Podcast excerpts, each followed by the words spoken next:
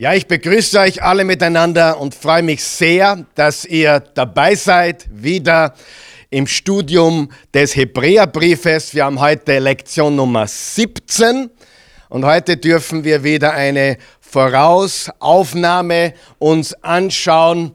Es ist so, dass ich mit der Christi unterwegs bin. Wir sind äh, tatsächlich auf den Spuren des Apostel Paulus in Thessaloniki, in Athen und in Korinth. Das kann man nachlesen in der Apostelgeschichte 17 und 18. Und meine liebe Frau hat nächsten, nächste Woche Geburtstag und äh, daher freue ich mich sehr, dass ich sie ein paar Tage entführen darf und äh, wir uns ein paar Dinge anschauen dürfen, die wir auch in der Apostelgeschichte im Wort Gottes nachlesen können. Diese Sachen begeistern uns, diese Geschichte, die Apostelgeschichte, die Geschichte unseres Glaubens äh, begeistert uns ganz einfach. Wir lieben Israel zum Beispiel. Christi hat vor ein paar Tagen gesagt, sie vermisst Israel schon. Äh, und jetzt ist eben äh, das dran, dass wir uns ein paar Sachen anschauen, wo wir in der Apostelgeschichte nachlesen dürfen. Ja, wie alt die Christi wird, das könnt ihr sie selber fragen, wenn ihr sie wieder seht. Aber auf jeden Fall ist es nächsten, nächste Woche, ich glaube, äh, es ist ein Samstag, aber äh, ja, es ist ein Samstag, nächste Woche. Okay, heute, und ich möchte auch natürlich unsere Livestream-Zuschauer herzlich begrüßen, unsere wachsende Online-Community. Und danke, dass ihr so treu seid, auch im Kommen hier vor Ort. Wir brauchen euch hier. Ihr, ihr seid, ihr, die ihr vor Ort hier seid, wir brauchen euch hier. Ihr seid wichtig, dass ihr da seid für die Gemeinschaft, für die Leute, dass sie euch sehen, dass wir einander ermutigen im Glauben, wie im Hebräer 10, Vers 24 bis 25 steht, dass wir die Versammlungen nicht vernachlässigen sollen das ist sehr, sehr wichtig. Die Online-Community ist wichtig, weil die meisten von ihnen gar nicht kommen können. Das ist sehr wichtig.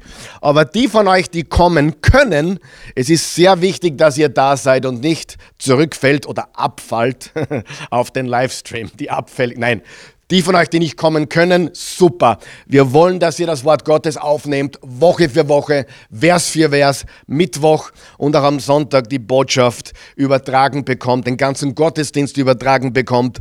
Das ist sehr, sehr wichtig. Aber danke für euer Kommen vor Ort und herzlich willkommen auch für die, die im Livestream dabei sind. Und danke, dass ihr der Christus mir ermöglicht, auch das zu tun. Und darum haben wir heute ein Pre-Recording. Heute bin ich sehr begeistert. Ich bin meistens begeistert. Heute bin ich außerordentlich begeistert. Unter anderem auch, dass ich so ein cooles Shirt tragen darf. Ähm, ich bin schon von den beiden, äh, von Marvin und Raffi, angesprochen worden. Beide haben mich darauf angesprochen, unabhängig äh, zuerst kam der Raffi ins Büro, fragte mich, was ist denn das für ein Hemd? Und dann hat auch der, der Marvin ein paar tolle Worte darüber abgeliefert. Faktum ist, dass das Hemd kommt direkt aus dem Kongo. Also wir sind international hier, nicht nur Griechenland, Israel, sondern auch den Kongo haben wir Bezug. Der Guy, unser lieber Guy, der, der mit seiner lieben Frau auch am Sonntag den Worship leiten wird. Wir sind natürlich da, Christi und ich sind wieder da am Sonntag. Bitte am Sonntag haben wir äh, wahrscheinlich Teil 5 äh, von Kämpfer, der letzte Teil vom Kämpfer, von der Kämpferserie. Und Linda und Guy, äh, ihr kennt sie, werden den Worship abhalten. Und der Guy hat mir dieses coole ähm, Shirt aus dem Kongo vielleicht sogar Maß anfertigen lassen, weil es sitzt wirklich cool.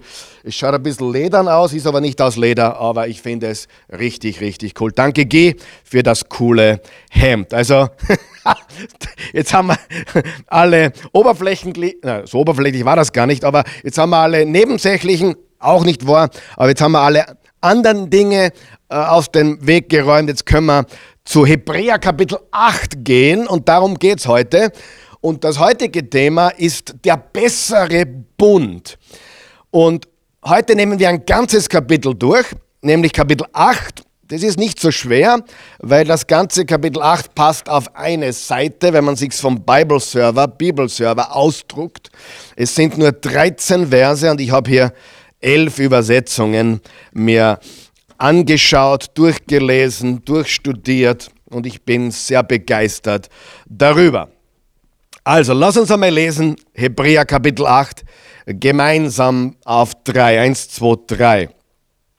Der entscheidende Punkt bei allem Gesagten ist der, wir haben diesen Hohenpriester, der sich auf den höchsten Ehrenplatz an der rechten Seite der göttlichen Majestät im Himmel gesetzt hat und der seinen Dienst im wahren Heiligtum versieht, in dem Zelt, das nicht von Menschen, sondern von Gott dem Herrn errichtet wurde.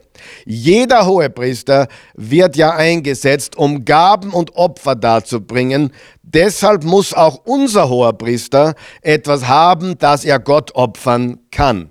Wäre er hier auf der Erde, dann wäre er nicht einmal Priester, denn hier gibt es schon Priester, die vom Gesetz dazu bestimmt sind, die Opfer darzubringen. Ihr Dienst vollzieht sich allerdings in einem Heiligtum, das nur ein Schatten, eine unvollkommene Nachbildung des himmlischen Heiligtums ist. Denn als Mose daran ging, das heilige Zelt zu errichten, erhielt er von Gott die Weisung, achte darauf, dass alles genau nach dem Modell angefertigt wird, das dir auf dem Berg gezeigt wurde. 2. Mose Kapitel 25, Vers 40, ein Zitat.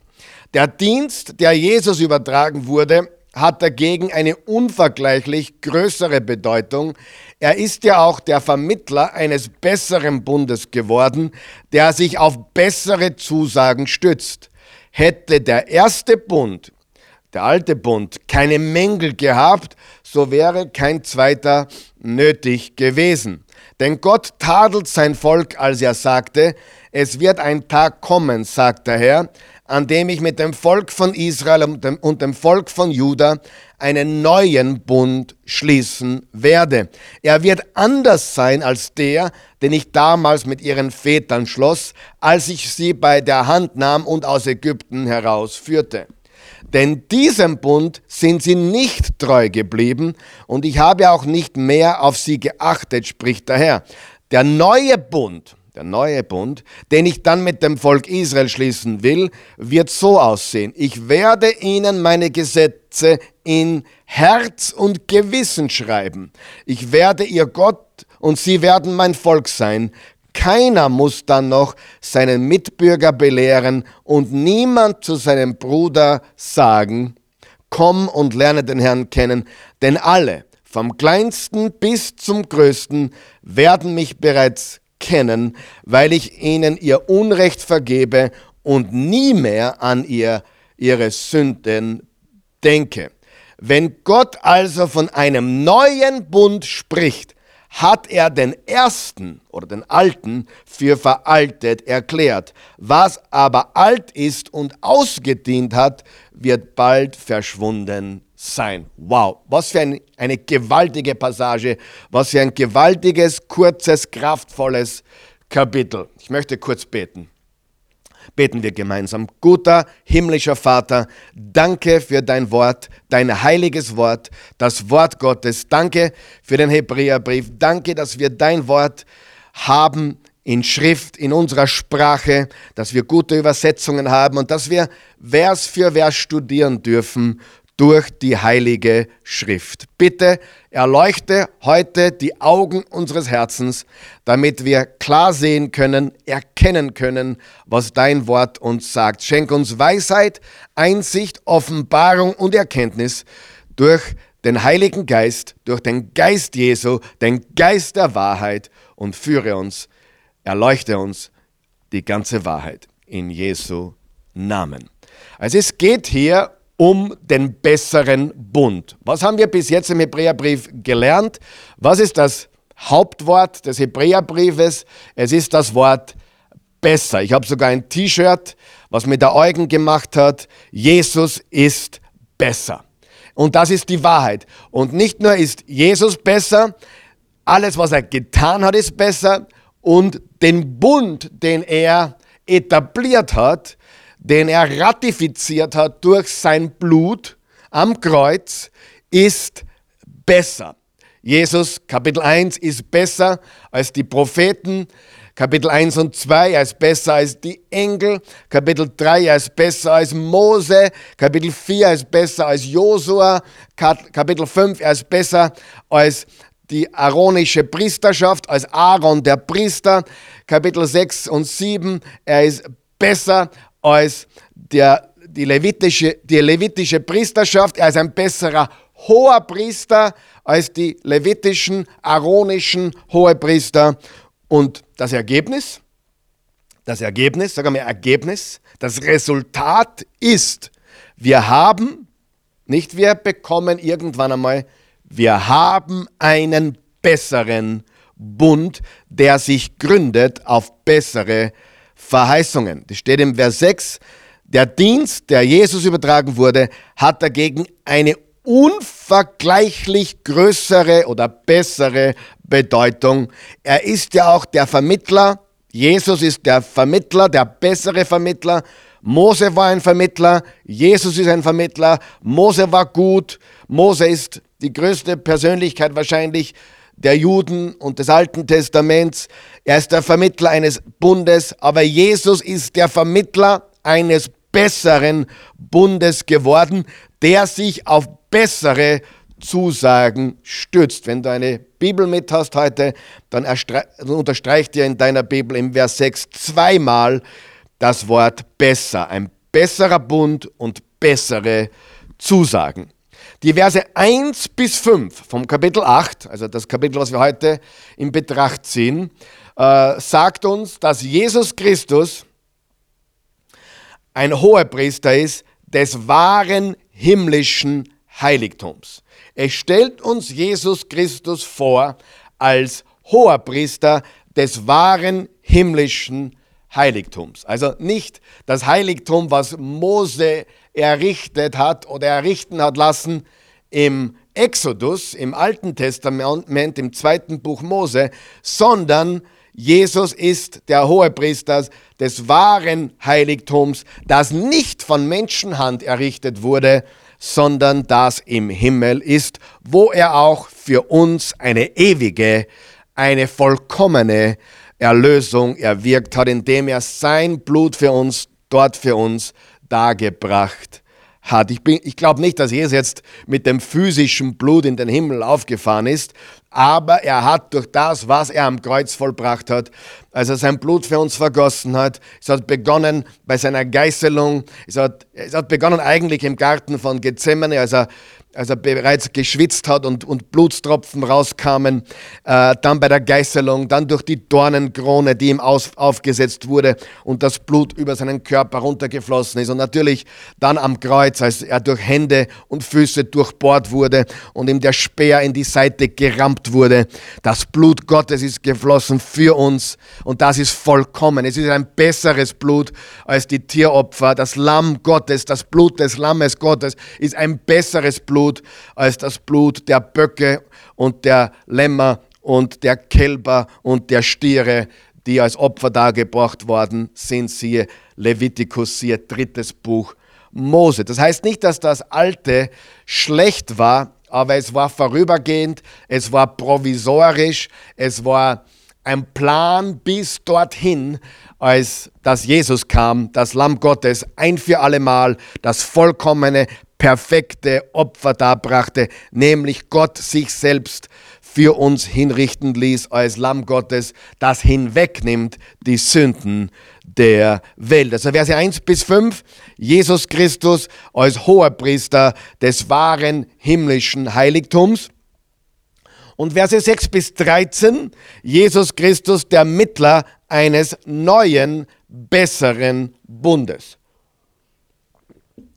Wir haben einen besseren Hohenpriester, wir haben ein besseres Heiligtum, also nicht das Zelt, sondern das Heiligtum im Himmel, nicht der Tempel, nicht der erste Tempel, der salomonische Tempel, nicht der zweite Tempel, äh, sondern äh, das Heiligtum im Himmel äh, und einen besseren Bund. Besserer Hoherpriester, besseres Heiligtum, besserer Bund. Warum? Besser? Naja, ganz einfach, weil der hohe Priester war vergänglich, Jesus ist ewig. Das Heiligtum äh, war vergänglich, der Tempel war vergänglich, Jesu Heiligtum, das himmlische Heiligtum ist vollkommen. Der alte Bund ist veraltet und überholt und war provisorisch und jetzt haben wir einen ewigen Bund, das Neue Testament, den neuen Bund. Also ganz einfach, all das Alte war nicht schlecht, aber es war vergänglich und provisorisch. Es konnte nicht Sünden wegnehmen, aber es erinnerte an die Sünden und deckte sie wieder einmal zu, bis der Messias kommen würde und vollkommene Erlösung vollbringen würde. Also ich fasse kurz zusammen, bevor wir in die Verse gehen. Verse 1 bis 5, also das Kapitel 8 teilt sich wunderschön auf in zwei Teile.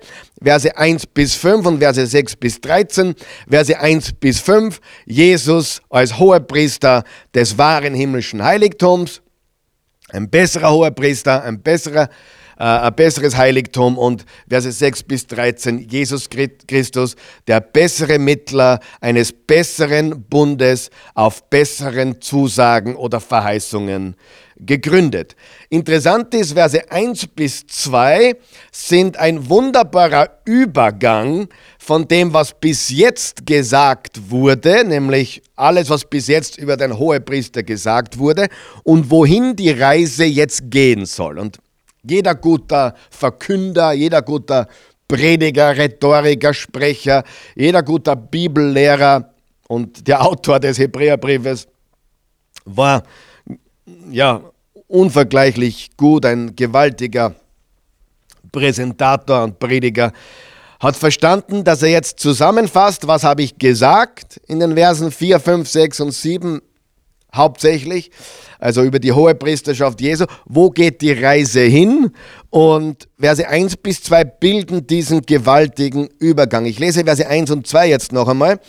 Der entscheidende Punkt bei allem Gesagten ist der, wir haben diesen Hohenpriester, der sich auf den höchsten Ehrenplatz an der rechten Seite der göttlichen Majestät im Himmel gesetzt hat und der seinen Dienst im wahren Heiligtum versieht, in dem Zelt, das nicht von Menschen, sondern von Gott dem Herrn errichtet wurde. Also ein Übergang, wo waren wir, wo gehen wir hin? Und äh, die ganze, das ganze Thema der Hohepriesterschaft Jesu und des neuen Bundes und der Opfer des also der Opfer des alten Bundes und des Opfers des neuen Bundes, des ewigen Opfers, des Opfers Jesu. Er gab sich selbst. Also das wird jetzt weiterentwickelt im Kapitel 8, 9 und 10. Und ich möchte jetzt äh, zwei kurze Passagen vergleichen miteinander, nämlich Hebräer 4, Verse 14, 14 bis 16, wo das ganze Thema mehr oder weniger beginnt und Hebräer 10, Verse 19 bis 25, wo das Thema mehr, und wenig, mehr oder weniger abgerundet wird. Äh, also Kapitel 4, Vers 14 bis Kapitel 10, Vers 25. Und diese beiden Stellen bilden, äh, diese beiden Passagen bilden eine Art Klammer, Klammer auf, Klammer zu, und markieren das Anfang also den Anfang, Entschuldigung, ich kann schon noch Deutsch, den Anfang und das Ende. Noch einmal, ich, ich, das ist sehr wichtig. Hebräer 4, Vers 14 bis 16 ist die Klammer auf und Hebräer 10, Vers 19 bis 25 ist die Klammer zu. Und diese beiden Passagen markieren den Anfang und das Ende dieses großen, mega wichtigen Themas der Hohepriesterschaft Jesu, der, des neuen Bundes Jesu, der Opfer Jesu und der ewigen Natur dieses äh, Hohepriesters und seines neuen Bundes, des ewigen Bundes, also der vollkommenen Natur, der ewigen Natur. Das, das ist das Wichtige, glaube ich, was man hier unbedingt nochmal festhalten muss. Das, das erste war nicht schlecht, aber es war irdisch, vergänglich, vorübergehend, provisorisch. Der neue Bund, Jesu Bund, ist besser, weil er genau das nicht ist, nämlich nicht, über, nicht äh, provisorisch, nicht vergänglich, nicht irdisch, sondern himmlisch, ewig, vollkommen. Lesen wir Kapitel 4, Verse 14 bis 16. Mit diesen Versen müsstest du schon vertraut sein. Also ich hoffe, das wird auch eingeblendet, dass wir auf der einen Seite jetzt die Verse 4 bis 14, äh 4, 14 bis 16 haben und auf der anderen Seite zu vergleichen, Klammer auf, Klammer zu, Hebräer 10, Verse 19 bis 25. Kapitel 4, Vers 14 bis 16. Weil wir nun einen großen hohen Priester haben, der alle Himmel bis zum Thron des Höchsten durchschritten hat, Jesus, den Sohn Gottes, lasst uns am Bekenntnis zu ihm festhalten. Dieser hohe Priester versteht unsere Schwächen, weil ihm die gleichen Versuchungen begegnet sind wie uns, aber er blieb ohne Sünde. Darum wollen wir mit Zuversicht vor den Thron unseres überaus gnädigen Gottes treten, damit wir Gnade und Erbarmen finden und seine Hilfe zur rechten Zeit empfangen. Das ist der Anfang des großen, mächtigen Megathemas Jesu, hohe Priesterschaft, ewiger neuer Bund, neue ein neues Opfer, ein ewiges Opfer, ein ein für alle Mal Opfer. Und jetzt schauen wir uns die, die Klammer zu an, quasi das Ende dieses Megathemas. Wir, wir, Kapitel 10, Vers 19 geht's los.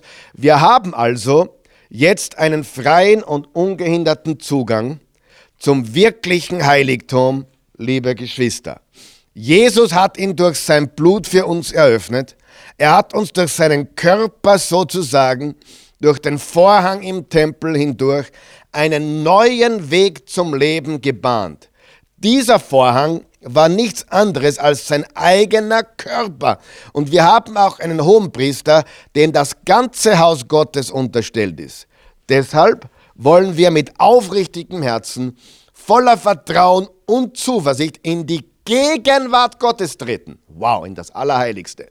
Denn unser Herz wurde ja mit dem Blut von Christus besprengt. Damit ist unser Gewissen von Schuld befreit und unser Körper mit dem Reinigungswasser gewaschen. Wir wollen unbeirrbar an der Hoffnung festhalten, zu der wir uns bekennen, denn auf Gott ist Verlass. Er hält, was er zusagt und lässt und lasst uns aufeinander achten und uns gegenseitig zur Liebe und zu guten Taten anspornen.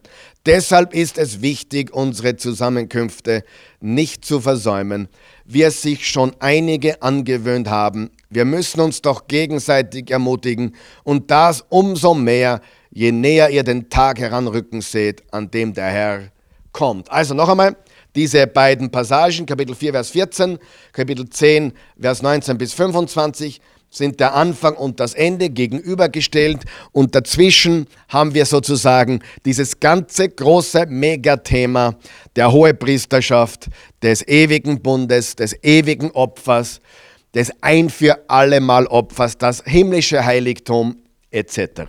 Das ist ganz, ganz wichtig. Okay? Und jetzt kommen wir, ha, ich habe das umgedreht gehabt.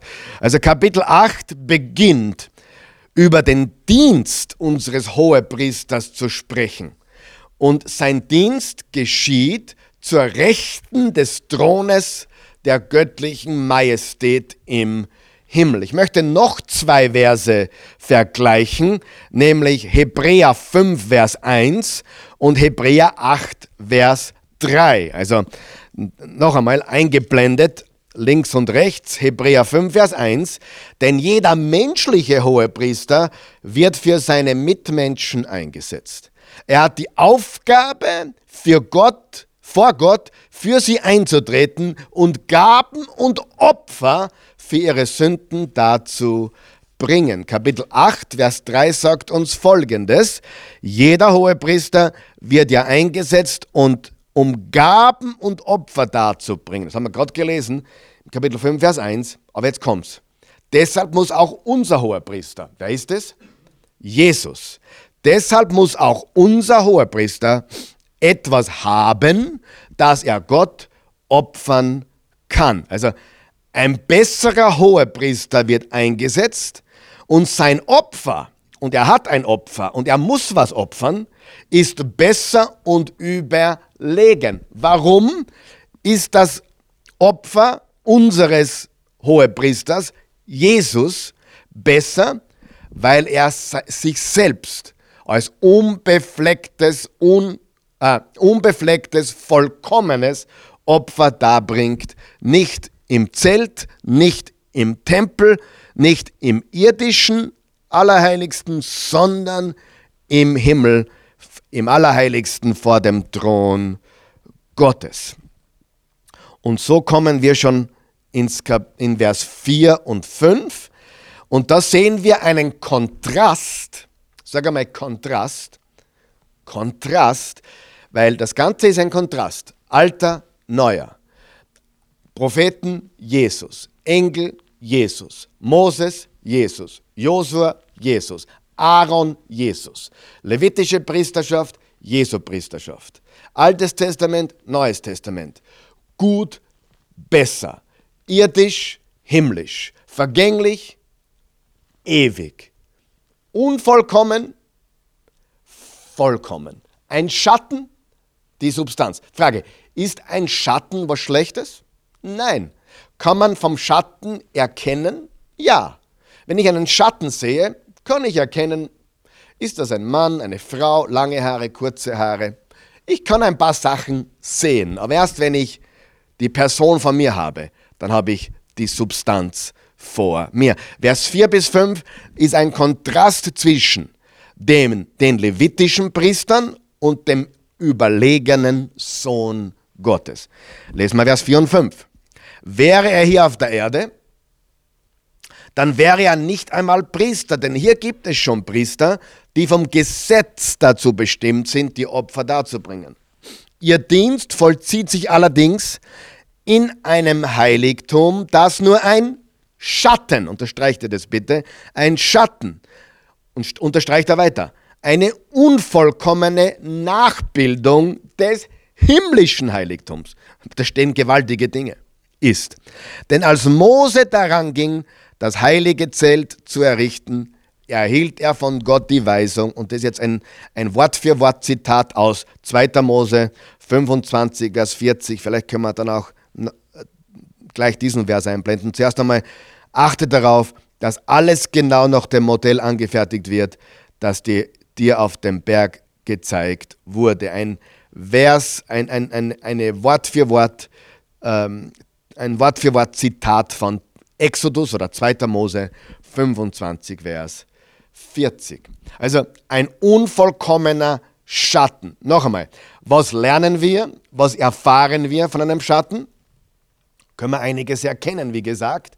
Äh, Ob es der, der, der Schatten eines Gebäudes ist, wir können sehen, wie das Dach ausschaut, wie, wie, äh, wie, viele, manch, wie viele Stockwerke es vielleicht sogar hat, äh, wir können einige Dinge von einem Schatten sicherlich lernen, aber sicherlich nicht vollkommen, sicherlich nicht äh, alles, was wir über das Gebäude, den Menschen wissen äh, können oder sollten. Also, aber ein Schatten ist nicht schlecht. Ein Schatten ist nur unvollkommen. Ein Schatten ist nur nicht äh, das ganze Bild. Ein Schatten ist eine Andeutung, äh, eine Vorausschau. Ein Schatten zeigt uns, da gibt es was Echtes. Da gibt es die Substanz und der Schatten deutet hin auf die Substanz. Und Vers 6 kann man gleich, der Dienst, der Jesus übertragen wurde, und das ist ein wirklicher wichtiger Schlüsselvers, hat dagegen eine unvergleichlich größere Bedeutung. Er ist ja auch der Vermittler eines besseren Bundes geworden, der sich auf bessere Zusagen stützt. Und wir lesen jetzt Jeremia 31, weil da finden wir die Grundlage, die Grundlage von dem, was der Hebräer-Autor hier die nächsten Verse sagt. Und, und gleich vier lange Verse. Also der Hebräerbriefautor tut hier etwas, was im ganzen Neuen Testament äh, immer wieder passiert. Also allein Matthäus zitiert 60 Verse aus dem Alten Testament.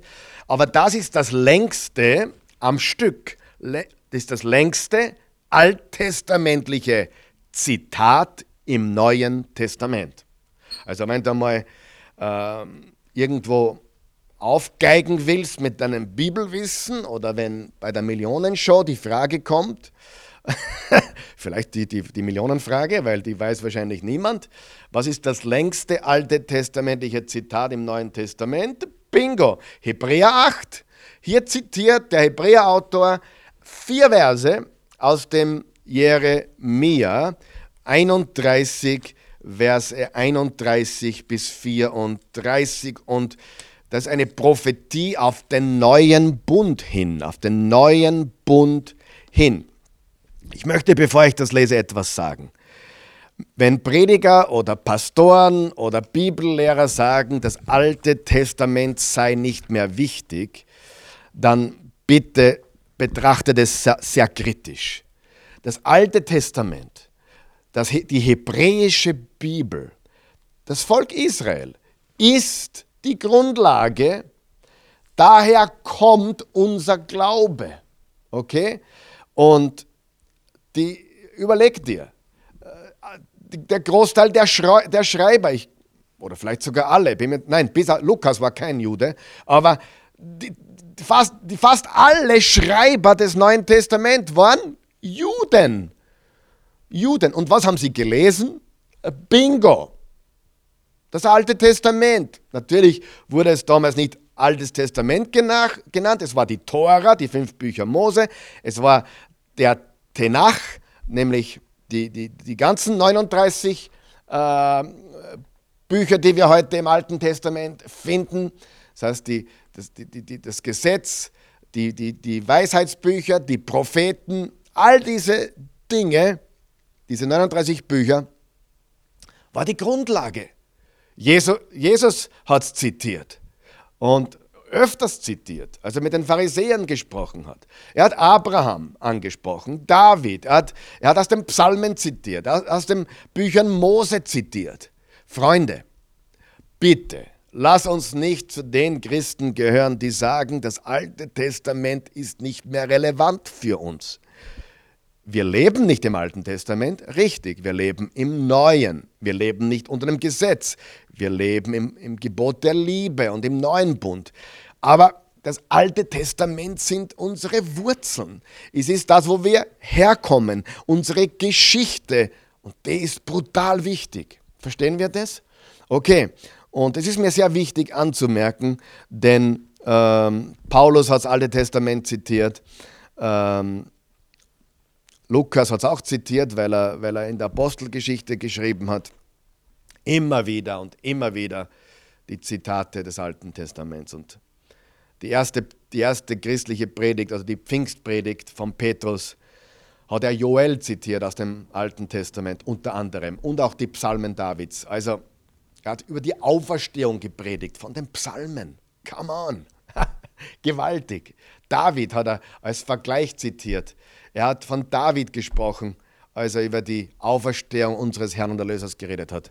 Bitte, das Alte Testament ist nicht, wo wir leben, wir leben im Neuen, aber das Alte Testament ist so wichtig, um den Kontext, die Geschichte zu verstehen. Lesen wir jetzt Jeremia 31, Verse 31 bis 34. Passt auf, die Zeit wird kommen, spricht Jahwe. Noch, ich muss noch weiterreden kurz. Ich mache mir wirklich Sorgen über manche Prediger, die das Alte Testament ausklammern wollen. Ehrlich. Okay, ich bin schon ruhig. Passt auf auf die Zeit. Die Zeit wird kommen, spricht Jahwe. Da schließe ich einen neuen Bund mit Israel und Juda. Also Südreich und Nordreich. Beide. Er holt beide wieder zusammen. Also nicht nur die Nationen, die alle, alle, alle Nationen alle zerstreuten Nationen, die am Pfingsttag, ja, wo es begonnen hat, wieder zusammenzuholen, sondern hey, auch das, das rebellische Nordreich, Ephraim, Manasse, äh, Israel wird dazu gesagt, Ephraim, also, aber Beide Stämme. Er ist nicht mit dem zu vergleichen, also der Bund ist nicht mit dem zu vergleichen, den ich damals mit ihren Vätern schloss, als ich sie bei der Hand nahm und aus Ägypten herausführte.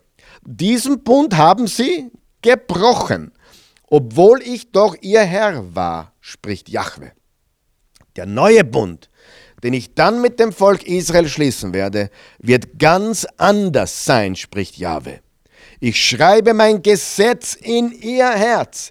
Ich lege es tief in sie hinein. So werde ich ihr Gott sein und sie mein Volk. Dann muss keiner mehr den anderen belehren. Niemand muss mehr zu seinem Bruder sagen, erkenne doch Jahwe, denn alle werden mich erkennen. Vom geringsten bis zum größten spricht Jahwe, denn ich werde ihre Schuld vergeben und an ihre Sünden nie mehr denken im Alten Bund immer ein Gedenken. Sie, die Arbeit des Hohenpriesters im Alten Testament war nie fertig.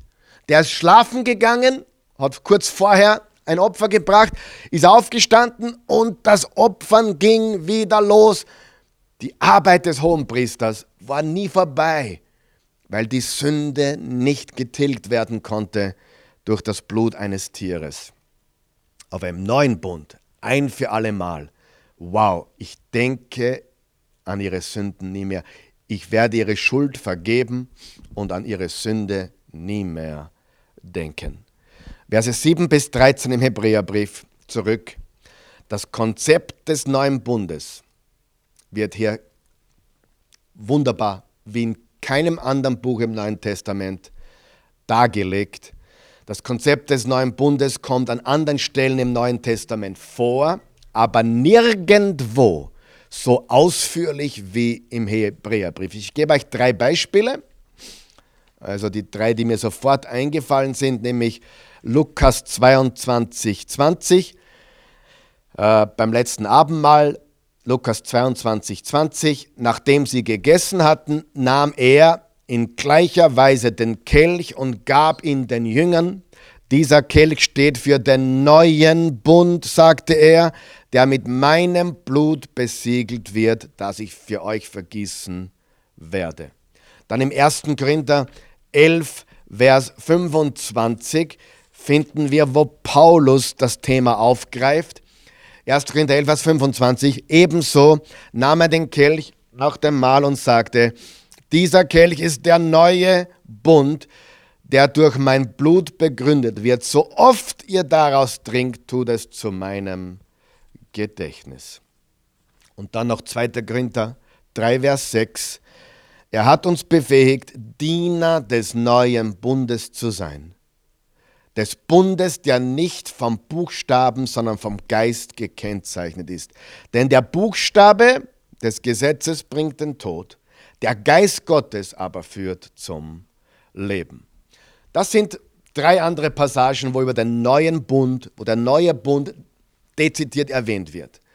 Aber nirgends so ausführlich und so klar aufgearbeitet wie im Hebräerbrief. Der Fokus des Autors des Hebräerbriefes liegt darauf, dass der erste, der alte Bund, nicht zulänglich ist.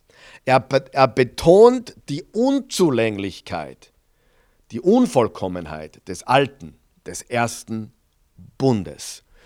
Und jetzt können wir sehen in den Versen 7 bis 12, äh, also 8 bis 12 ist das Zitat aus Jeremia 31 bis 34. Lesen wir Vers 7. Hätte der erste Bund keine Mängel gehabt, so wäre kein zweiter nötig gewesen. Der erste war mangelhaft. Weißt du warum? Weil Menschen mangelhaft sind. Weil wir das Problem sind. Nicht Gott ist das Problem, nicht der alte Bund ist das Problem, nicht äh, das Gesetz ist das Problem. Das Gesetz ist vollkommen. Das Gesetz ist vollkommen, aber wir unvollkommene Menschen können das Gesetz nicht halten. Und daher war das Gesetz nicht adäquat, um uns zu erlösen. Sehr, sehr wichtig.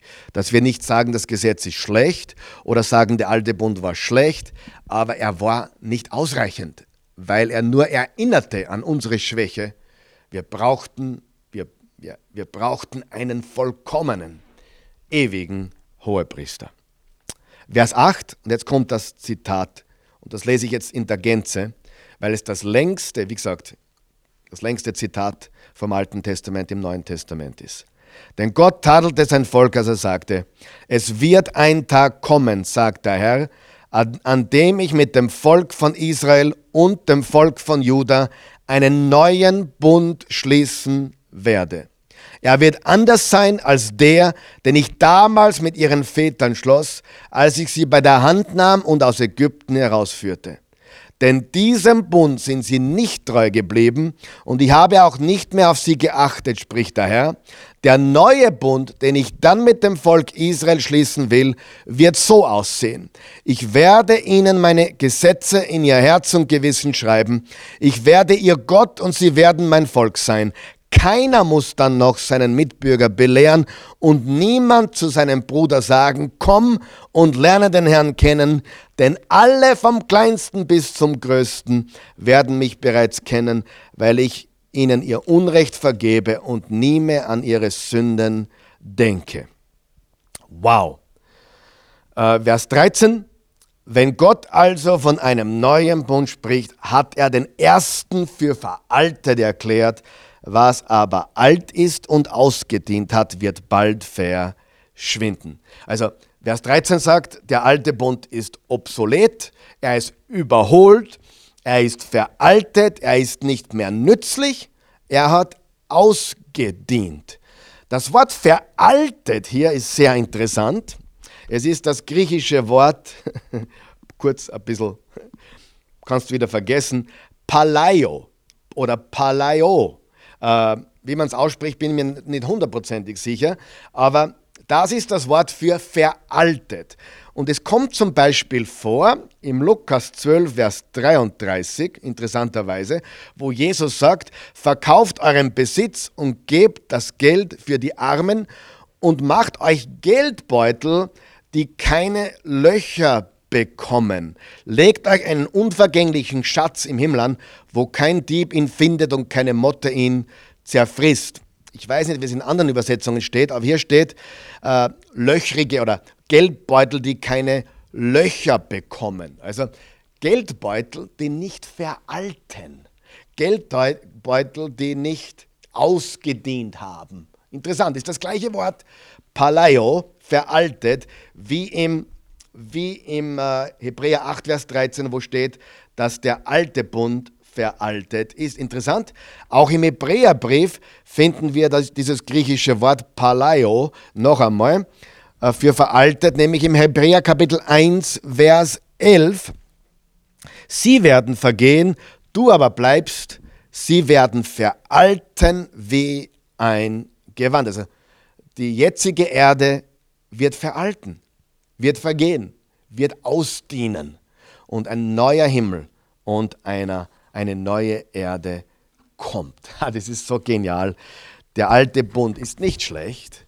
Diese Erde ist nicht schlecht. Also wir Menschen haben unseren Beitrag dazu geleistet, dass sie absolut runtergeht. Aber sie ist nicht schlecht, aber sie wird ausdienen und Gott macht was Neues. Der alte Bund hat ausgedient und Jesus macht was Neues, hat was Neues gemacht, nämlich was Ewiges. Und eine große Frage dieses Themas heute ist, ist unsere Beziehung mit Gott okay?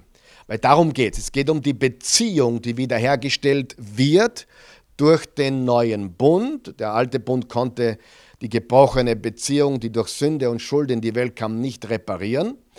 Äh, aber ist unsere Beziehung mit Jesus, also Entschuldigung, mit Gott, okay? Jesus ist Gott, aber ist unsere Beziehung mit dem Allmächtigen okay? Und der Hebräerbrief gibt uns die Antwort darauf. Jesus, unser Hohepriester, hat unsere Beziehung mit und zu Gott repariert. darum geht's. Die Beziehung zu Gott wurde durch Jesus unseren Hohepriester, der für uns eingetreten ist, der für uns sich selbst opferte, unsere Beziehung zu Gott wurde repariert. Nur Menschen, die erkennen, sehr, sehr, sehr wichtig, was ich jetzt sage, dass etwas gebrochen ist, können davon profitieren. Wie kann ein Mensch äh, von einer Beziehung mit Gott profitieren, wenn er glaubt, es ist nichts kaputt, nichts gebrochen? Das sind selbstgerechte Menschen. Ja, ja. Und du musst verstehen, das Evangelium ist gute Nachricht. Durch Jesus wurde unsere Beziehung zu Gott wiederhergestellt, repariert, vollkommen erneuert. Wir haben Zugang ins Allerheiligste. Halleluja. Das Evangelium, pass auf, das Evangelium ist gute Nachricht. Aber zuerst kommt immer die schlechte Nachricht. Schlechte Nachricht, ich bin ein Sünder. Schlechte Nachricht, ich habe keinen Zugang zu Gott. Schlechte Nachricht, ich bin getrennt von Gott. Gute Nachricht, Jesus hat den Zugang frei gemacht. Er ist der Mittler. Wir haben un, äh, uneingeschränkten Zugang zu Gott. Wir können direkt zum Thron der Gnade treten. Das Evangelium ist gute Nachricht, aber nur für Menschen, die zuerst erkennen, es ist kaputt, ich bin kaputt, ich bin ein Sünder, ich bin gebrochen, ich bin ein Schulder, ein, ein, ich bin schuldig, ein Schuldiger. Ich brauche Jesus als Mittler zu Gott. Und so viele Menschen haben keine Ahnung. Demnächst werden wir wieder über eine Weltreligion sprechen. Ich habe mir den Buddhismus vorgeknöpft, äh, der ja dieses ganze Karma und das ganze. Der Buddhismus ist ziemlich, ziemlich attraktiv für viele moderne Menschen, ja, weil er über kein blutiges Opfer spricht, sondern ja, wir werden darüber reden. Du wirst sehen, das ist eine Religion, die, die vielen Europäern gefällt, weil sie blutlos ist, weil sie, weil sie in Wahrheit keinen Gott hat, keinen wirklichen Gott. Und äh, der Mensch durch Karma seinen Zustand und seine Wiedergeburten etc. Äh, dann verbessern kann. Sieh, ein Mensch, der glaubt, dass alles okay ist, ist selbst genug, wenn das ein Wort ist, selbst genug und selbstgerecht. Aber solche Menschen können nicht profitieren von der guten Nachricht, weil es ist was gebrochen und Jesus hat es repariert. Und das ist die gute Nachricht. Und jetzt zum Abschluss noch ein paar wichtige Punkte. Ich gehe die geschwind durch, aber was wir verstehen müssen ist, Jesus tut es besser. Besser als alle hohe Priester im Alten Testament. Jesus tut es besser. Eigentlich, er tut es nicht nur besser, eigentlich nur er konnte es wirklich tun. Weil der alte Bund konnte es eigentlich nicht. Aber bleiben wir bei besser. Jesus tut es einfach besser als alles, was im Alten Testament passiert ist. Nämlich ein besseres Opfer. Die alttestamentliches Opfer, das haben wir im Vers 3 gelesen. Noch einmal Vers 3, jeder hohe Priester wird, wird ja eingesetzt, um Gaben und Opfer darzubringen. Deshalb muss auch unser hoher Priester etwas haben, das er Gott opfern kann. Die alttestamentlichen Opfer waren Tieropfer, das neutestamentliche Opfer ist der Sohn Gottes selbst. Die alttestamentlichen Opfer haben nur noch äh, haben nur nach vorne geschaut, waren ein Schatten, waren ein Typus. Jesus opferte sich selbst. Das gab es vorher noch nie. Er ist ein perfektes Opfer. Er ist der einzige Weg. Frage, warum sollten wir zurückschauen oder zurückgehen? Wohin gehen wir zurück? Du sagst, naja, wir sind ja keine Juden und die Hebräer-Leute waren ja Juden und die waren versucht zurückzugehen zum Alten Testament, zum Alten Bund, wo, keine, wo es keine Verfolgung gab. Die Christen wurden verfolgt, die Juden noch nicht. Also das Gesetzliche war noch, war noch nicht unter Verfolgung. Die waren versucht zurückzugehen, wo sie der Verfolgungen kommen konnten. Aber tun wir nicht auch alle das? Also in meiner Erfahrung mit Christen, mit Menschen, die zum Glauben an Jesus kamen, viele, am Anfang Feuer und Flamme, die erste Liebe, die im Offenbarung 2, Vers 4 beschrieben wird. Und die wird verlassen für was ich, ich muss dienen, ich muss tun, ich muss geben, ich muss. Hey, Liebe ist, was uns motiviert, zu dienen, zu geben, zu Großzügigkeit. Aber nicht das Gesetz. Nein, nein, nein. Geh nicht zurück zum Gesetz. Geh noch vorwärts. Tu es besser. Sei größer, höher, mehr und besser als das Gesetz. Schau nicht zurück. Versuch dir nicht zu verdienen, was Gott dir geschenkt hat. Ein perfektes Opfer. Zweitens, also erstens ein besseres Opfer, ein perfektes Opfer. Zweitens ein besserer Ort oder ein perfekter Ort. Er ging ins himmlische Heiligtum, Verse 4 und 5. Wäre er hier auf der Erde, dann wäre er nicht einmal Priester, denn hier gibt es schon Priester, die vom Gesetz dazu bestimmt sind, die Opfer darzubringen. Ihr Dienst vollzieht sich allerdings in einem Heiligtum, also ein irdisches Heiligtum, das nur ein Schatten, eine unvollkommene Nachbildung des himmlischen Heiligtums ist. Denn als Mose darin ging, das heilige Zelt zu errichten, erhielt er von Gott die Weisung, achte darauf, dass alles genau nach dem Modell angefertigt wird, das dir auf dem Berg gezeigt wurde. Das irdische Zelt war vorübergehend, Jesus ging ins himmlische Heiligtum. Führt uns wirklich in die Gegenwart Gottes. Sieh, nur Jesus führt uns wirklich in die Gegenwart Gottes. Und der Ort, an dem er für uns eingetreten ist, ist zur Rechten des Vaters im himmlischen Heiligtum. Jesus verrichtet seine Arbeit in der direkten Gegenwart Gottes. Interessant ist, interessanter Punkt, als Jesus auf Erden war, betrat er nie, überle denk einmal drüber nach, Jesus betrat nie das Allerheiligste im Tempel. Das taten nur die irdischen Hohepriester. Der Sohn Gottes hätte reinmarschieren können. Ich meine, ich weiß nicht, was die Leute getan hätten, aber er hätte reinmarschieren. Er ist der Sohn Gottes. Aber Jesus ging nie, nie, nie, nie ins Allerheiligste im Tempel, im irdischen Tempel. Und der Ort, wo er hineinging, ist aber weit besser im himmlischen Heiligtum. Wir sehen noch einmal, das Alte Testament ist ein Schatten, das Neue Testament ist die Realität, die Substanz. Illustration vielleicht, wenn du ein Haus baust, gibt es einen Plan und dann gibt es das echte Haus. Ist der Plan schlecht? Nein. Wir sagen Blueprint dazu im Englischen, also ich glaube Blaupause oder egal, der Plan. Der Plan ist gut und der ist ein Replika des, dessen, was gebaut wird. Eine, äh, der Maßstab hoffentlich stimmt, der Maßstab. Der Plan ist gut, aber das Haus, in dem du dann wohnst, ist viel besser. Erstens ein besseres Opfer, zweitens ein besserer Ort, drittens die Folge ein besseres Ergebnis. Wir brauchen das richtige Opfer, wir brauchen den richtigen Ort, damit wir auch das richtige Ergebnis haben. Und darum hat Jesus gesagt, Johannes 19, Vers 30, es ist vollbracht. Und das bringt Vers 6 ins Spiel. Der Dienst, der Jesus übertragen wurde, hat dagegen eine unvergleichlich größere Bedeutung. Er ist ja auch der Vermittler eines besseren Bundes geworden, der sich auf bessere Zusagen stützt.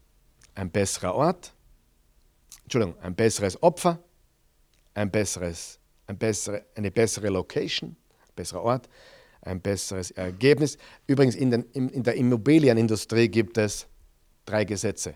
Location, Location, Location. Das bestimmt den Wert der Immobilie. Location, Location, Location.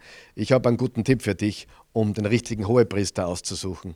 Location, Location, Location. Nur er konnte hin, hinzutreten in das Allerheiligste nicht im irdischen Tempel, nicht im irdischen Zelt, sondern im Allerheiligsten im Himmel, in der Gegenwart des Allmächtigen.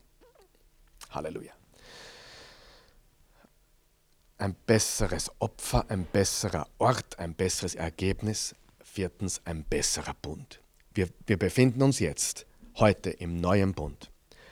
So wie der Ehebund ein Bild für unseren Bund mit Gott ist, Gott gibt 100 Prozent, wir geben ihm 100 Prozent. Gott hat sich quasi mit uns verheiratet. Dieses Bild finden wir im Epheser Kapitel 5. dass Christus der Bräutigam ist und wir die Braut. Auch die Männer sind die Braut. Halleluja. Wir sind eine schöne Braut, aber schau, manchmal kommen Leute zu mir und sagen, hey, warum steht in der Bibel nur Brüder, Brüder, die Brüder? Ja, moderne Übersetzungen schreiben Geschwister oder Brüder und Schwestern. Sieh, wenn du eine Frau bist, bist du ein Bruder in Christus. Und wenn du ein Mann bist, du bist eine Braut Jesu Christi. Halleluja. Gott und Israel war auch äh, als bildlich als Ehe äh, dargestellt. Hosea zum Beispiel, ein super Buch darüber zu, zu reden, wie, wie Gott sich verheiratet mit, mit, mit seiner Braut, mit Israel, obwohl sie abtrünnig wurde und so weiter. Gott und die Kirche, Gott und die Gemeinde. Das griechische Wort ist Diatheke und ich möchte dich ermutigen, Diatheke ist das, das Wort Bund und es ist mehr wie ein Vertrag, es ist eine 100-100-Situation.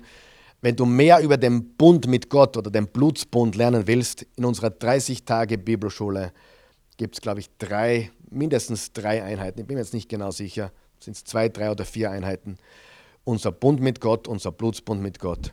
Und, äh, und der Bund, zum Beispiel die Ehe, hat, hat, hat zwei Aspekte. Den legalen Aspekt und den Liebesaspekt. Es gibt ja zwei Extreme. Es gibt Menschen, die sagen, was brauche ich denn Wisch? Was brauche ich dieses Stück Papier? Wir lieben uns und wir sind vor Gott verheiratet. Und die anderen sagen, ja, wir, sind, wir, wir haben das legale Dokument, alles andere ist, wir, sind, wir haben einen legalen Kontrakt äh, nur legal oder nur Liebe. Und das sieht man auch im Reich Gottes oft. Äh, warum trage ich den Ehering? Nicht, damit alle sehen, ich bin verheiratet, aber eigentlich trage ich ihn, um mich zu erinnern. Ich lasse mich taufen, um mich zu erinnern. Ich bin mit Christus gestorben, begraben und auferstanden. Ich nehme die Kommunion, äh, um mich zu erinnern. Er hat seinen Leib für mich gebrochen, sein Blut für mich, für mich vergossen. Ich trage den Ehering, um in erster Linie mich daran zu erinnern, dass mich jemand liebt und mir ewige Treue versprochen hat. Sieh, ein Mann, der eine Stricherliste führt, stell dir vor, der Mann kommt nach Hause mit Blumen und sagt, äh, liebe Frau, ich habe darüber nachgedacht, als Ehemann habe ich gewisse Verpflichtungen und denen will ich nachkommen und ich habe verstanden, es ist meine Verpflichtung, dass ich alle äh, am jeden fünften des Monats Blumen nach Hause bringe. Und ich heute war auf meinem Kalender nachdem es der 5. März ist, heute war auf meinem Kalender Blumen für meine Frau kaufen und ihr bringen. Und das nächste Mal steht es auf meinem Kalender am 5. April und dann wieder am 5. Mai. Und du kannst jetzt jeden 5. des Monats mit Blumen rechnen, weil es meine Verpflichtung ist, meine Duty sozusagen als dein Mann und habe heute schon abgehakt, ein kleines Hackerl gemacht, der Frau Blumen gekauft. Was wird sich die Frau denken? Das ist nicht wirklich der, der right oder der richtige Spirit, der richtige, die richtige Haltung. Nein, nein, nein, nein. Eine Stricherliste ist nicht, was Gott will. Auch nicht deine Frau, auch nicht dein Mann, sondern Liebe. Freut sich die Frau über Blumen? Ja. Aber nicht, damit du eine Stricherliste ein Strichel machen kannst oder von der To-Do-Liste was ab, ab weghackeln kannst, sondern aus Liebe. Spontan Liebe. Halleluja. Verstanden? Natürlich. Was bringt uns der neue Bund? Erstens neue Power. Der Heilige Geist nimmt Wohnung in uns. Das, was uns vorher unmöglich war, zu, zu lieben, zu vergeben. Äh, der Heilige Geist wohnt in uns. Neue Power kommt in unser Leben. Zweitens, wir sind neue Menschen. Drittens, neue Menschen. Das Alte ist vergangen, Neues ist geworden. 2. Korinther 5, Vers 17. Ist jemand in Christus, ist er ein neuer Mensch, eine neue Schöpfung, eine neue Kreatur. Das Alte ist vergangen, Neues ist geworden. Und einen neuen Priester. Neue Power, neue Menschen, einen neuen Priester. Und weißt du was? All das macht den neuen Bund besser. Aber nicht nur ist Jesus unser Hohepriester, wir sind die königliche Priesterschaft. 2. Petrus 9 steht das. Bitte einblenden, obwohl er hier nicht draufsteht bei mir. 2. Petrus 2, Vers 9, da steht, äh, Entschuldigung, 1. Petrus 2, Vers 9 verwechselt. Da steht folgendes. Aber ihr seid ein auserwähltes Geschlecht, eine königliche Priesterschaft, ein heiliges Volk, das Gott sich selbst gehört. Er hat euch aus der Finsternis in sein wunderbares Licht gerufen, damit ihr verkündigt, wie unübertrefflich er ist. Wir sind Könige und Priester vor Gott. Wir sind Priester. Wir, wir, jeder Gläubige hat direkten Zugang zu Gott. Und Vers 13 haben wir gelernt, dass der alte Bund ausgedehnt hat, nicht weil er schlecht ist, sondern weil er erfüllt wurde.